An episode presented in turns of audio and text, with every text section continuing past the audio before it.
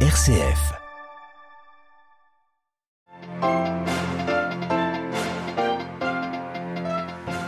Les traditionnels de Noël du pape François à la curie romaine, c'était ce matin au Vatican. Le souverain pontife est revenu sur les nouvelles formes du mal présentes au monde, exhortant à un exercice constant de la gratitude.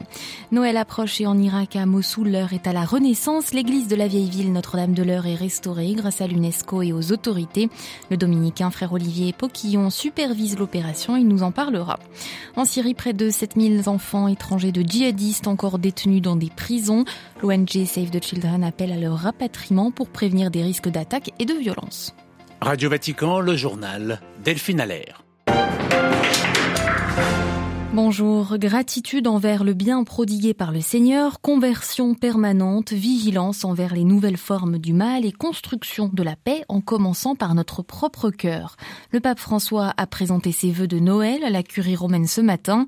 Le Saint-Père a voulu dans ce discours parmi les plus attendus de l'année trouver le courage d'affliger les consolés pour mieux déjouer les ruses du diable, Xavier Sartre. Oui, Noël, Delphine, c'est bien sûr pour le pape l'occasion de revenir à l'essentiel de sa vie, de remercier Dieu pour ses grâces. Parmi celles-ci, il y a la conversion, le fait d'apprendre de plus en plus à prendre au sérieux le message de l'Évangile et d'essayer de le mettre en pratique dans notre vie. C'est une manière pour lui de justifier le chemin synodal entrepris par tous les fidèles et présenté comme une étape sur le parcours de compréhension du message du Christ qui est sans fin et nous interpelle continuellement. Pas question pour François de vouloir cristalliser le message de Jésus dans une forme unique qui serait toujours valide, car la forme doit toujours pouvoir changer pour que la substance reste toujours la même. Le problème de la conversion, c'est que le mal s'adapte. Vaincu, il revient toujours. De grossier et violent, il devient un démon bien élevé, met en garde le Saint-Père. Seule la pratique quotidienne l'examen de conscience peut faire que nous nous en rendions compte, explique-t-il, et la curie n'est pas à l'abri, et si le pape de son aveu même peut dire des choses qui peuvent sembler dures et fortes, ce n'est pas parce qu'il ne croit pas à la valeur de la douceur et de la tendresse, mais parce qu'il est bon de réserver les caresses aux personnes fatiguées et opprimées et de trouver le courage d'affliger les consolés, parce que leur consolation, Delphine, n'est qu'une ruse du diable et non un don de l'esprit. Noël, c'est aussi l'arrivée du prince de la paix, et le pape ne pouvait pas ne pas parler de paix.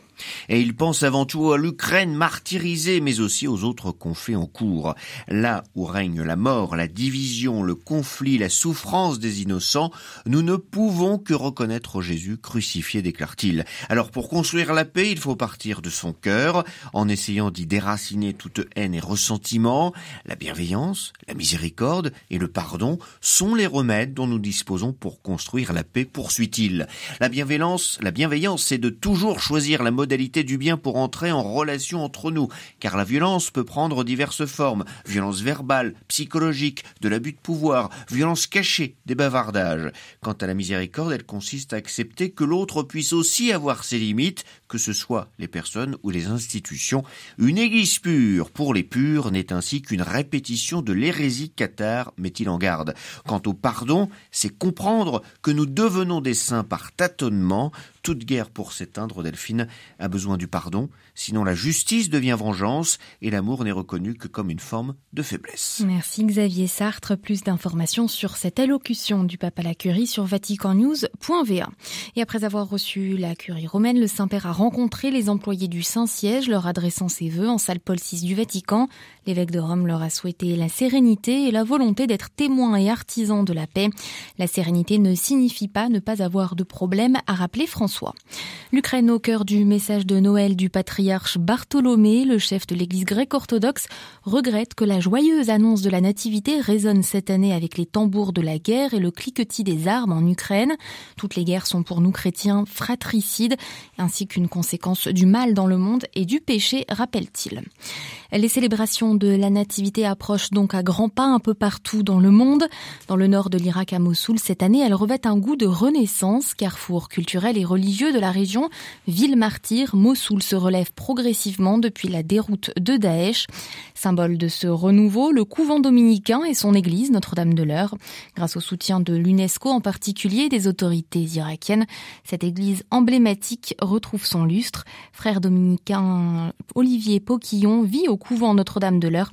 Il explique euh, le sens de cette opération.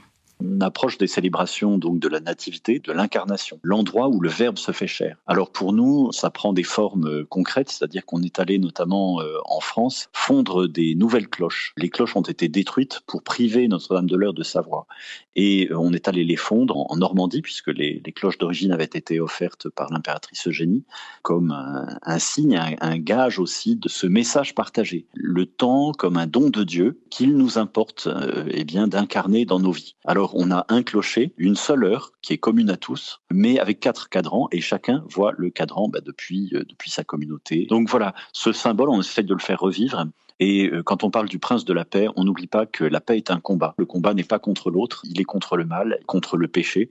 Et c'est ce que nous essayons de faire en reconstruisant la confiance, en essayant de cicatriser nos plaies pour construire l'avenir. Des propos recueillis par Olivier Bonnel. Toujours en une de l'actualité internationale, les réactions russes à la visite du président ukrainien à Washington pour quelques heures hier.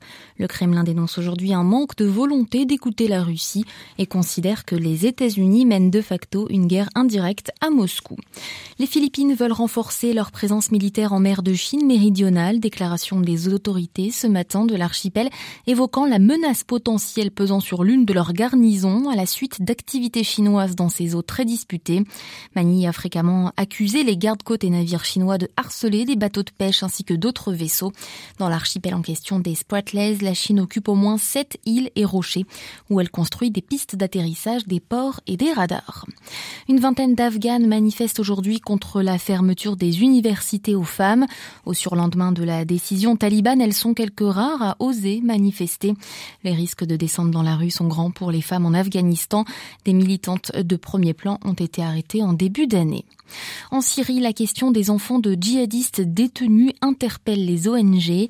Hier, Save the Children a de nouveau exhorté au rapatriement de ceux incarcérés dans des camps du nord-est du pays. Selon l'ONG internationale, ces enfants sont piégés dans des conditions déplorables et courent le risque d'attaque et de violence. La correspondance régionale de Paul Khalife. Tout en saluant la hausse de 60% des rapatriements cette année, Save the Children a averti mercredi qu'environ 7000 enfants étrangers de djihadistes restent détenus dans les camps du nord-est de la Syrie dans des conditions humanitaires et de sécurité déplorables. La vie de ces enfants est mise en danger au quotidien, déplore l'ONG qui appelle les gouvernements occidentaux à accélérer les rapatriements. En novembre, l'ONU a condamné le meurtre brutal de deux fillettes égyptiennes dont les corps ont été retrouvés dans les égouts d'El Hol dans la province de Hasakeh au nord-est de la Syrie. En 2021, 74 enfants sont morts, dont 8 ont été tués dans les camps où sont encore rassemblés plus de 55 000 proches de djihadistes du groupe État islamique. Parmi eux figurent plus de 10 000 étrangers originaires d'une soixantaine de pays, dont des Français et d'autres Européens, logés séparément dans une partie du camp appelée l'annexe. Malgré les exhortations répétées de l'administration kurde qui gère les camps, la plupart des pays occidentaux refusent de rapatrier leurs citoyens. Ils se contentent de rapatriement au compte-gouttes pour des raisons de sécurité. Paul Khalife, Beyrouth, RFI pour Radio Vatican. 2023, année présidentielle en Turquie et pour cause, le président turc Erdogan annonce ce matin la troisième augmentation de salaire minimum de l'année, reconnaissant la mauvaise santé économique du pays avec 84% d'inflation et 40% de Turcs vivant avec le salaire minimum. Croissance timide mais notable au Liban en 2022, l'afflux de touristes et l'augmentation des transferts des expatriés y ont entre autres contribué. Après deux années de contraction, annonce le Premier ministre Mikati, la voie des réformes réforme est urgente. Le Liban, qui s'effondre économiquement depuis 2019, est à la croisée des chemins, soit la reprise économique espérée, soit le sombre déclin, ajoute le chef du gouvernement libanais dans un discours devant un forum économique ce matin. Écroué pour corruption, l'eurodéputé grec Eva Kaili fixé sur son sort ce soir. La justice belge doit rendre une décision dans l'enquête pour corruption impliquant le Qatar.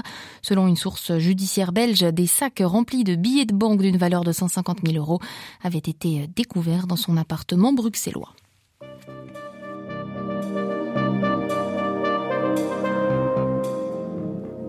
Ainsi s'achève ce journal. Merci beaucoup de votre écoute et fidélité quotidienne à l'antenne de Radio Vatican. L'actualité du pape, du Saint-Siège et du monde revient à 18h, présentée par Marie Duhamel et se prolonge toute la journée sur vaticannews.va. Excellente journée.